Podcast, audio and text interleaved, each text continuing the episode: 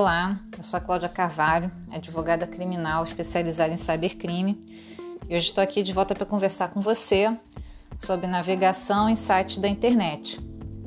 Atualmente, todo mundo em casa, por conta do isolamento social, está usando mais internet, navegando em muitas páginas para se distrair, passar o tempo.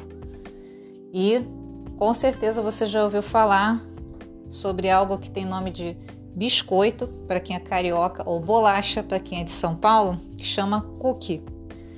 O cookie certamente você já viu entrar numa página da internet. Normalmente quando se navega numa página, aparece a pergunta: "Você aceita os cookies?" A gente acaba aceitando porque para poder navegar na página é inevitável fazer isso. E justamente porque a função do cookie é facilitar dentro do sistema a utilização daquela página pelo usuário. Ele adapta, por exemplo, o idioma estrangeiro para o português, né?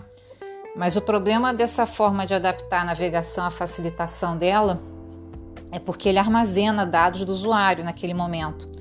Dados de autenticação de usuário, como login, o e-mail, se você para acessar aquela página você precisa preencher um formulário ele consegue saber os dados do seu sistema operacional, os softwares que podem estar ali, né, que podem colocar obstáculos nessa navegação.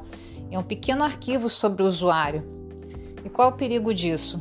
Não o fato do cookie existir, mas como ele pode ser roubado, digamos assim, pelos cybercriminosos. Muitos cybercriminosos eles ficam em foros de discussão na internet, em blogs que você geralmente pode querer participar. E eles veem as pessoas que têm habitualidade nesses locais. Então eles buscam e conseguem os cookies de navegação nessas páginas e contém dados dos usuários e fazem páginas falsas, iguais a essas que a pessoa teria o hábito de acessar, que justamente uma das coisas que as pessoas fazem é deixar o quando acessa a página arquivada às vezes sem o login, que ela já entra direto na página quando ela quiser, isso é um perigo. Já dá um acesso direto que o cybercriminoso não pode ter, mas se você permitir, isso vai acontecer.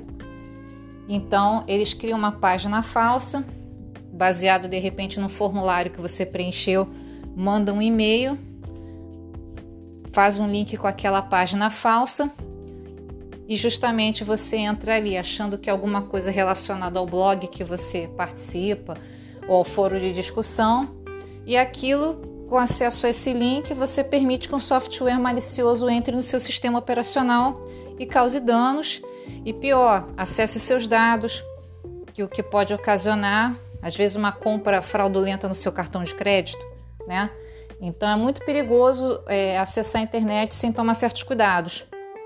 Não que você não possa aceitar os cookies, mas é importante, primeiro, limpar sempre seu histórico de navegação. Outra coisa também importante, você certificar, depois que navegar numa página, apagar esses cookies relativos a essa página, para que eles não possam ser acessados por terceiros. Tome todos os seus cuidados e navegue com segurança. Um abraço!